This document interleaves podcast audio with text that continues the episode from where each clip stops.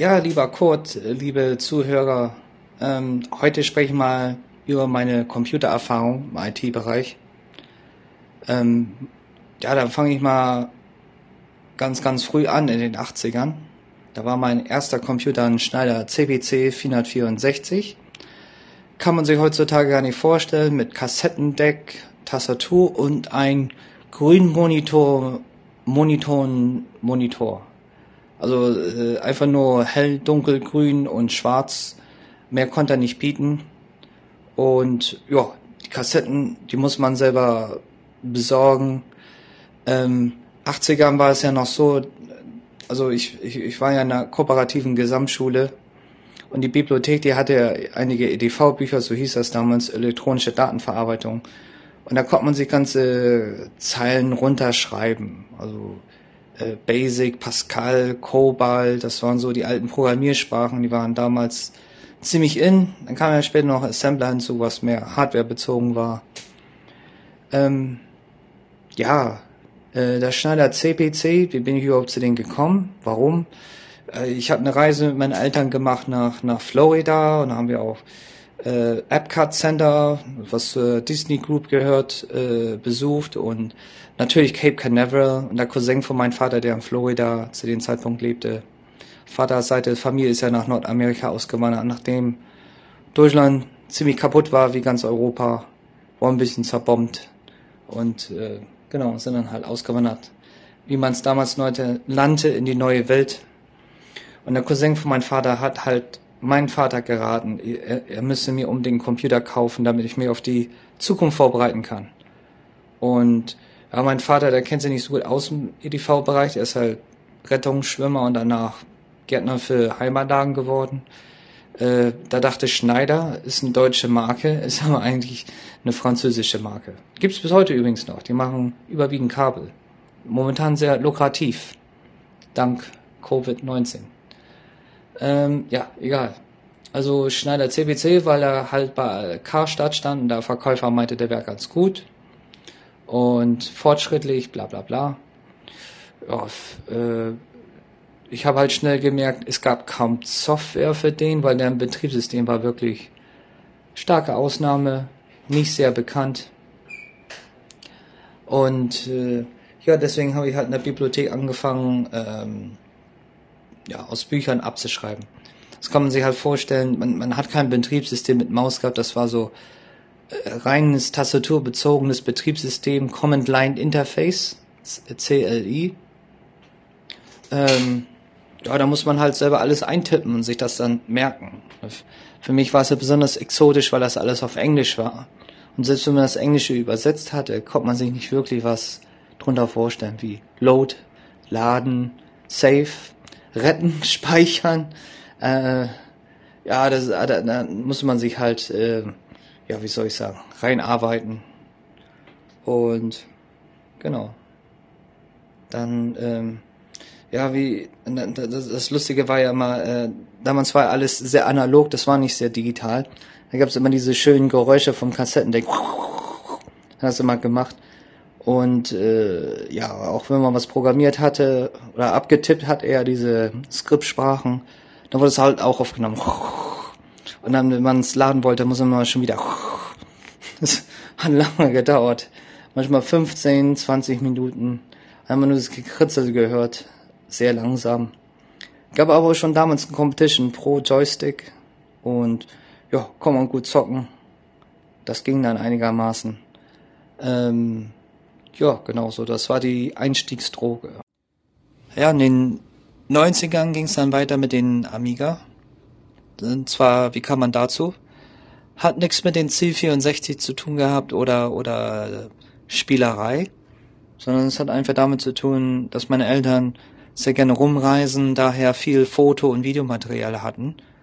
Und der, der Amiga, ja ideal mit seinem TV-Ausgang, kombiniert mit den Sius Genlog 2, ProDAT, Mountain Titler Software, Scala und so weiter. Also hat sich mein Vater dann einen Amiga 500 Plus gekauft, äh, mit einem externen Laufwerk, oh, Genlog halt. Und ja, hat man halt Videobearbeitung gemacht, was damals ja noch was ganz, ganz Besonderes waren eigentlich nur wenigen Filmstudios vorenthalten blieb. Und das war halt mit Amiga für den Automalverbraucher zum relativ günstigen Preis möglich.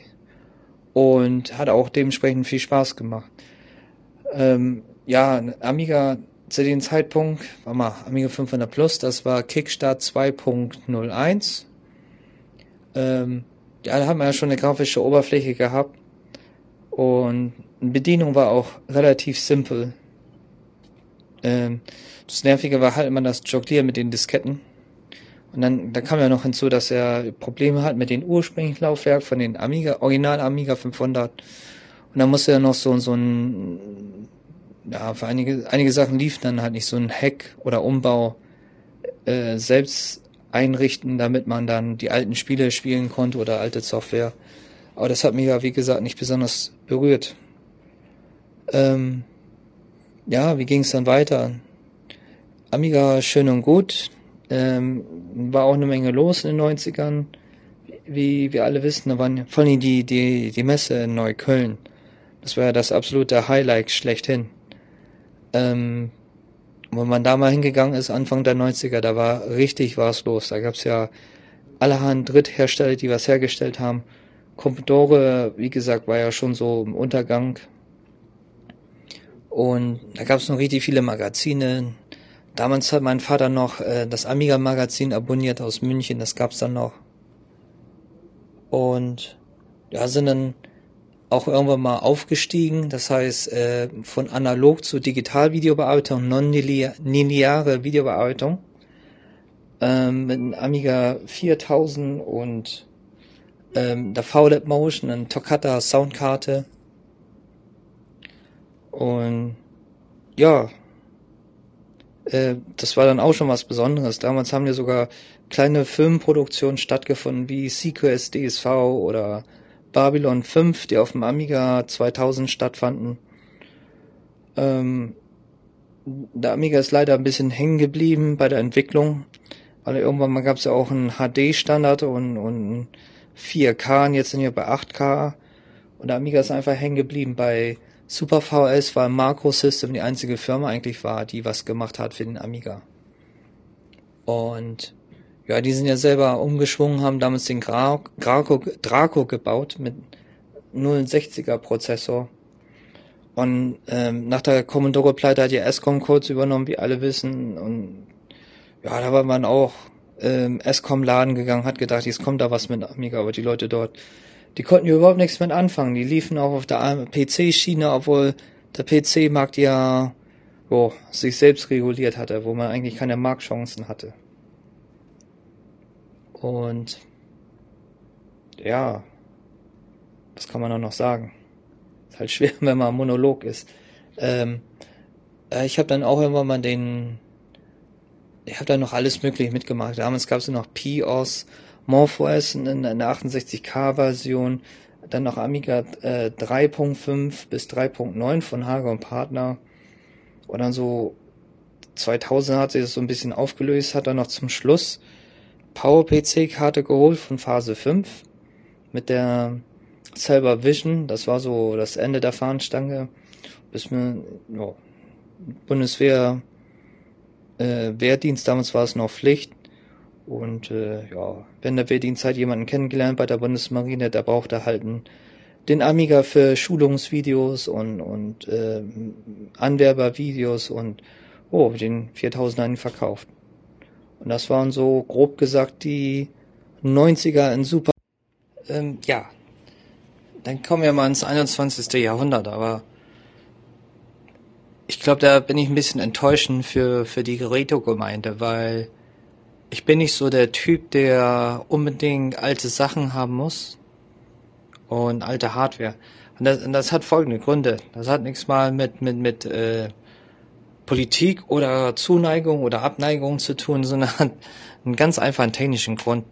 Ähm, so ab 2000 äh, bin ich eigentlich nur noch im Ausland gewesen. Ja, weil was kann man denn auch erwarten in Deutschland oder Bremen? Da gibt's nicht viel arbeitstechnisch und da muss man halt raus in die Welt, wenn man noch was anderes haben will, außer ein Leben von Hartz IV. Ähm, ja, äh, ich war dann halt zum Beispiel, ich habe dann bin dann wieder zum Amiga zurückgekommen, glaub, boah, wann war das? 2010, 2012, bin mir nicht sicher, da war ich in Korea, habe da ein Projekt gearbeitet für ein Thermalkraftwerktransport von Südkorea oder ja, Korea, das ist für mich Jacke wie Hose, Nord und Süd ist das gleiche. Ähm, äh, ja, äh, und, und äh, Korea hat halt eine andere Voltstärke und in Asien ist es äußerst kompliziert. Also mit den 220 Volt, das gibt's praktisch gar nicht hier. Äh, egal wo man in Asien ist. Japan ist noch schlimmer, da gibt's zwei verschiedene Volt, äh, Voltagestärken. Und äh, das ist ja schon mal eine Achillesferse mit den mit den Netzteil vom Amiga, das klappt ja überhaupt nicht. Passt nicht, will nicht, kann nicht. Und dann hat man natürlich keinen Zugriff auf Ersatzteile. Es gibt auch keinerlei Fernseher, die PAL darstellen können oder auch NTSC, weil Asien will man nur alles neu haben. Es muss äh, blitzblanke sein. Und äh, ja, vor 2000 gab es eigentlich kaum wohlhabende Staaten in Asien außer Japan. Das muss man ja auch verstehen. Also äh, Amiga-Sachen oder Atari EC64, das ist für die Leute damals unvorstellbar gewesen. Die waren eher damit beschäftigt, überhaupt über die Runden zu kommen. Ich habe da bei, bei wer Lust und Zeit hat, der kann ja mal suchen bei YouTube, Arte, Taiwan. Da war letztens eine Doku, äh, Demokratie im Schatten Chinas und äh, oder ein Demokratielabor oder sowas.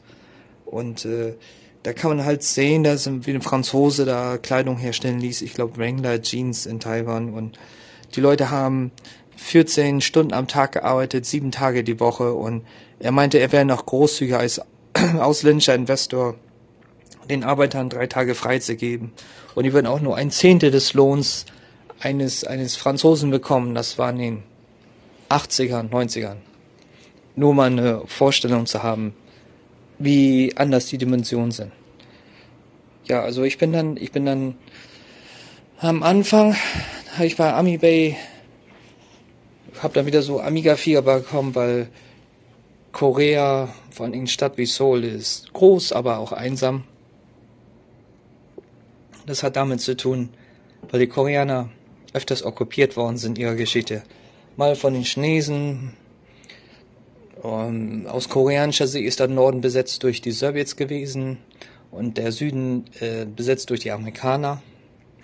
Ob das jetzt politisch korrekt ist, das haben wir dahingestellt, aber so wie sich die Japaner fühlen. So von der Geschichte natürlich auch von den Japanern besetzt. Und ähm, Familienzusammenhalt ist sehr eng dort. Und wenn man nicht gerade mit einer Koreanerin verheiratet ist, hat man kaum Zugriff auf die Gesellschaft. Das ist äh, schwierig dort. Ja, und äh, ich, ich habe aber, hat man ja viel Zeit, wenn es im Sommer schwül heiß ist. Ähm, bei hoher Luftfeuchtigkeit und Winter saukalt, äh, richtig kalt. Also ich habe einen Kommiliton aus der Schweiz gehabt, der hat mich besucht. Da meinte er, der wüsste, was Kälte ist. Und dann habe ich gesagt, ja mein Lieber, du weißt aber nicht, was sibirische Winde sind. Und da hat er mal auf die harte Tour gelernt, was das überhaupt ist und wie sich das überhaupt anfühlt. Und das war nicht schön. Also muss man sehr viel Zeit in den Wänden verbringen. Jo, schon Quarantäne 0.1, bevor überhaupt Corona gab. Und äh, ja, da bin ich auf dem Amiga gestoßen, habe da ein bisschen geforscht und war natürlich angetan, dass es eine, aus meiner Sicht eine Weiterentwicklung des Amiga OS gab mit Amiga OS 4. Ich konnte aber keine Hardware finden und Gebrauch war dann halt unser italienischer Beta-Tester, der von E.ON alles aufkauft, was er an seine Finger kriegen kann. Da dann sein SEM 460 weiß gar nicht mal, war das ein EX oder CR verkauft? Dann habe ich den gleich gekauft und nach Korea schicken lassen. So. Und dann bei den gängigen Amiga-Händlern alles, was ich an Hardware, Software kriegen kann, auch per Post. Das war sehr lustig, weil der koreanische Zoll, der konnte damit nichts anfangen. Die, die wollten das irgendwie deklarieren als äh, illegalen Waffenbesitz, aber konnten sie nicht nachweisen. dann in, in, in Korea ist es ja strafbar, irgendwas Pornografisches zu haben. Äh, das hat auch nicht geklappt, das konnten die auch nicht nachweisen. Also mussten sie einfach zollfrei einführen lassen, weil es irgendwie Freihandelsabkommen zwischen Korea, also der Republik Korea und der EU gibt und dann nochmal separat mit Großbritannien. Ja, da können sie leider nichts machen. Was heißt leider? Das ist mein Vorteil. Und das war dann auch mein Einstieg, was ja auch praktisch bei den Sam war. Der, der benutzt ja sehr viel Standard-Hardware. USB, SATA-Festplatten, SATA-Laufwerke. Das ist halt im Ausland wie in Fernostasien unschlagbar bequem. Weil, wie gesagt, wenn, wenn ich einen Amiga hätte und ein Netzwerk, puh, puff, da ist irgendwas durchgebrannt oder so. Ich kann nichts reparieren. Da gibt's keine Ersatzteil. Da kann man eine Million Euro auf den Tisch legen, wird niemand anfassen, niemand reparieren. Das interessiert dort niemanden. Die haben auch keine Ahnung, was das ist. Die wollen das nicht, fressen es nicht, kennen's nicht. Fertig. Ähm, ja, und dann, ja, wenn man sich mit den Sam ein bisschen beschäftigt, dann merkt man halt schnell, der kommt äh, schnell in seine Knie.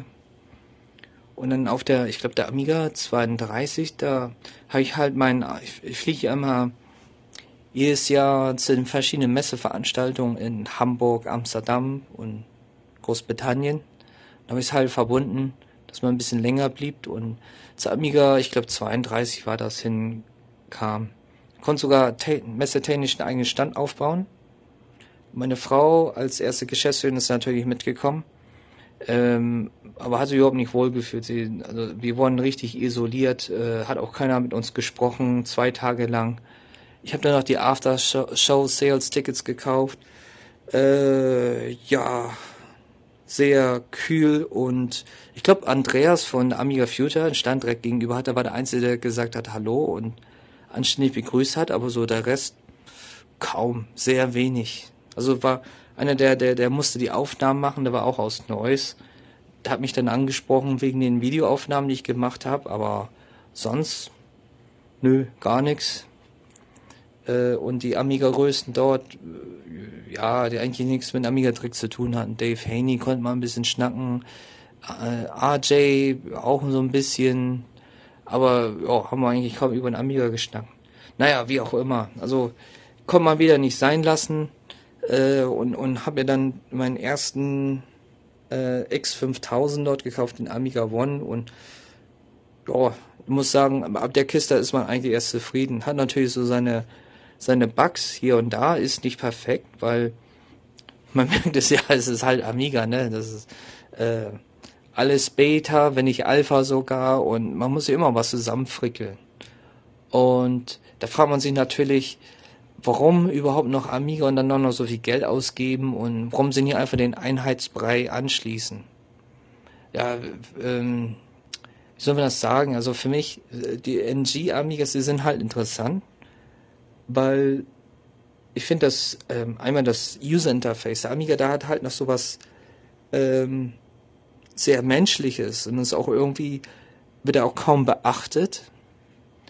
Ähm, beachtet in der Hinsicht, ich bin ja in Asien und in Asien, äh, da geht's einfach kunterbunt alles mit äh, Cyberattacken, Erpressung und Ausspionieren. Also äh, wie, wie geht's weiter? Also hier gab es letztens zwei Stromausfälle. Der örtliche Strombetreiber Taipower hat behauptet, das läge ja daran, dass alle wegen der Quarantäne, weil Taiwan hatte einen, seit Anfang der Corona-Krise keinen Fall gehabt, dann erst Mai 2021 die ersten Fälle. Und dann waren auf einmal so viele Leute zu Hause, haben die Klimaanlage angeschmissen, dass deswegen der Strom ausgefallen ist. Was hier Pappela Papp ist. Das war einfach nur eine Cyberattacke. Wie wurde es ausgeführt? Äh, der Herr Ingenieur konnte natürlich so diese, diese Dating-Apps nicht sein lassen. Jo, infiziert übers Handy und äh, übers Handy dann weiter ins Kraftwerk und schwupps, schwupps kann man ferngesteuert abschalten. Das ist wieder so ein Extrembeispiel. Es gab da so ein gutes Beispiel mal in den Nachrichten. Da war ein Unternehmer, ich glaube, der hat äh, Hydraulikteile gehandelt. Da sein Computer wurde gehackt, weil er noch irgendwie Windows XP nutzte und ähm, ich, das war ein nordkoreanischer Hacker, der ihn angegriffen hat, der wollte Geld abpressen. Ja, Taiwaner haben natürlich kein Geld auf dem Konto. Die Banken benutzen ja auch kein äh, nix, gar nichts hier mit äh, Sicherheitsmaßnahmen oder so. Es ist immer nur Geiz ist geil und nochmal geiler angesagt. Hier gibt's nix, gar nichts, interessiert hier keinen, will auch niemand. Und äh, man schützt sich damit, indem man einfach jede Transaktion abstempeln muss. Papier, äh, Papier und Papier mit Fingerabdruck und Stempel und Unterschrift und das ist so bürokratisch kompliziert. Ähm, da haben es Hacker echt ein bisschen schwer. Also wenn es darum Geld zu erpressen. Aber für mich sind halt wieder so schön, ähm, ja, bei einer Amiga, da hat man halt nicht diesen, diesen Druck, muss ich sagen. Ja, Windows ist, da gibt es eine Menge Software für, alles Mögliche. Mac OS ist so ein bisschen schickimicki Linux-Verschnitt. Ich ähm, kenne einer der, der Hauptentwickler in Singapur, Mighty heißt er. Da habe ich mal besucht, der hat mir, haben mich eingeschleust bei Apple eigentlich. Komische Bude, 10.000 Leute waren da, die da, glaube ich, gearbeitet haben an den OS und eigentlich nur Linux, dass sie ein bisschen äh, umdesign haben, muss ja kostenlos sein und aussieht wie Apple und, und, und, und Apple hat ja eigentlich an dem Betriebssystem Mac OS X kein, kein Urheberrecht, sondern an den Design. Das wissen ja viele gar nicht und sein, seine ganze Struktur mit, mit den äh, App Store und so weiter. Und äh, ja, das ist natürlich Mac OS an Android und Windows geht ja nur ums Verkaufen und Verkaufen und Verkaufen und Verkaufen. Und dann, ich kann immer wieder als Beispiel nennen, ich habe ja jetzt einen Vertragskunden aus Hamburg, der zwingt mich dazu wiederum äh, über seinen Stuttgarter IT-Anbieter ähm, ganz Microsoft-Pakete zu nutzen, also Office, MS Teams und so weiter. Und dieses Corona-Dingsbums da nervt mich. Warum hast du die E-Mail nicht beantwortet? Äh, deine Performance ist wieder äh, richtig tief. Ja, warum habe ich das Ding nicht beantwortet? Weil das irgendwelche Anwaltsschreiben sind oder Newsletter oder irgendwas, was Werbekram ist. Wenn ich zurück antworten würde, eine saftige Rechnung kommen würde mit Stundenlohn für einen Anwalt oder sonst was. Und diesen ganzen Druck, diesen Dutch und der ist halt weg, ne? Egal ob Amiga OS oder Morph OS. Und da, da habe ich das Gefühl, da kann man sich einfach mal frei bewegen, einfach mal so richtig wieder Computersachen äh, kreativ sein und äh, ich finde es auch gar nicht so schlimm, dass nicht alles so perfekt ist. Ich muss mir eine eigene Lösung finden und da denken und das macht mir halt Spaß. Und Deswegen bin ich auch bei der Amiga Future als Übersetzer tätig.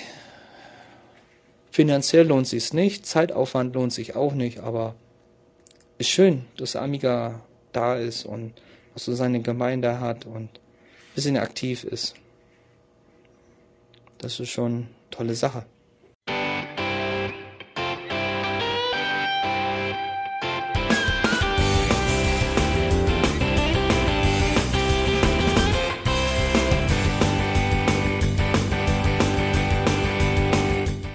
Das war Irgendwasser von Blinzeln. Wenn du uns kontaktieren möchtest, dann kannst du das gerne tun per E-Mail an podcast.blinzeln.org oder über unser Kontaktformular www.blinzeln.org. Blinzeln schreibt man in unserem Fall immer mit einem D in der Mitte. Wenn du möchtest, kannst du uns sehr gerne auch einen Audiobeitrag auf unseren Podcast Anrufbeantworter sprechen. Der hat in Deutschland die Telefonnummer 05165 439 461. Und wenn du uns aus dem Ausland anrufen möchtest, dann ersetze einfach die erste 0 gegen die 0049 für Deutschland. Wir bedanken uns für dein Interesse und freuen uns schon darauf, wenn du auch beim nächsten Mal wieder mit dabei bist.